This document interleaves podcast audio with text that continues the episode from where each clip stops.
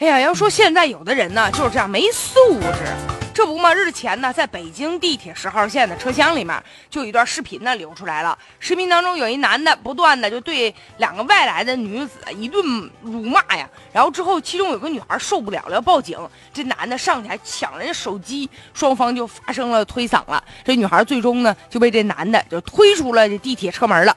期间呢，这男的多次就提出来了，就骂人家已够难听了，而且骂人的理由是什么呢？说这女的啊，你就是外地人。这话说完之后啊，引起好多网友的气愤呢。说你外地人和你俩发生这争执有什么关系呢？你这不是地域歧视吗？现在骂人这男的已经被抓了，他呢今年才十七岁，目前呢这个案件正在审理当中。但是你就看啊，整个这个他们俩争执的过程当中，真没有其他的这个旅客呀上前去阻拦呐，去制止啊，这还真心没有。然后目记者说说他们俩为什么打起来了呢？是因为当时这两个女的在这个地铁。就是地铁站里面推广他们一个这个微信公众号，结果呢，这男的就摆手，就意思我不加，我不加，拒绝了。可是没成想，这女的不依不饶的，然后又去推销去了，就打扰这男的了。这男的嘛，在那玩手机呢，正玩到高兴的时候，所以说就推广微信号吧。原本其实也是啊，有时候别打扰别人，但是呢，不高兴了，你可以就是摆摆手。啊，顶多就是我转个身，我走掉了，没有必要去骂人，这就有点太过分了。现在呢，就是无聊的这个口水仗啊，确实成了一时之快了。但这男子现在也遭到口诛笔伐了。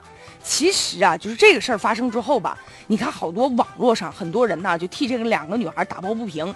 当然了，这男的有做的不到位的地方，可是回过头咱们再想想这种现象，事发当时那么多人都没有上前去制止去，就大家都。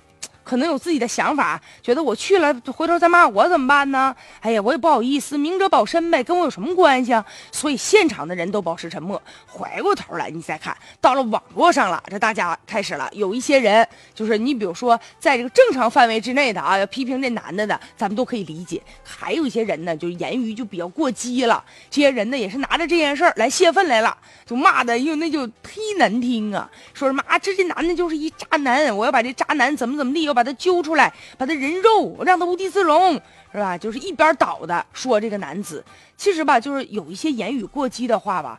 嗯，如果说这事儿，如果说在网络上啊，就是批评这男子这人儿，真把他就放到事发那天，他也未必在现场，可能会出来替这姑娘啊说几句话来。所以有的时候很多人吧，就是往往在网络上的时候，就变成了站在这个。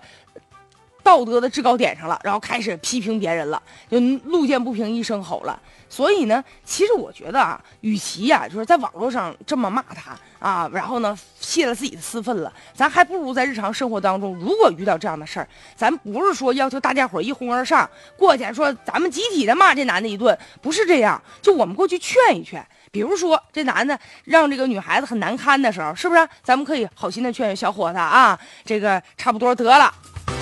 是吧？所以说呢，另外一方面，我想说的就是，对于这个女孩本身呢，她也有错，是吧？你说你在地铁上推销你这个微信号，这是一个好事儿，是吧？你为了创业也好啊，或者是说为了自己的工作也好啊，但是呢，不能强行的进行推销。如果一旦达到了骚扰的程度了，那可能地铁方面是不是也应该啊有所作为呢？